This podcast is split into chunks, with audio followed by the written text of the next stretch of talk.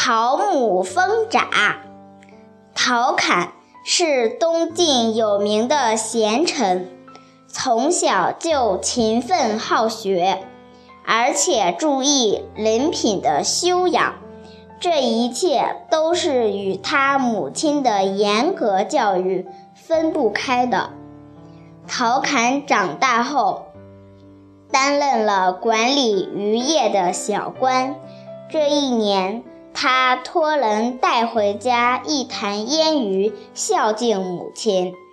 母亲却把鱼封好，让人退回去，并且给他写了一封信，说。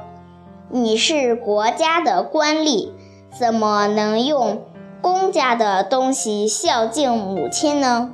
这是为政不廉啊！此事虽小，却可以看出陶侃的母亲教子严格。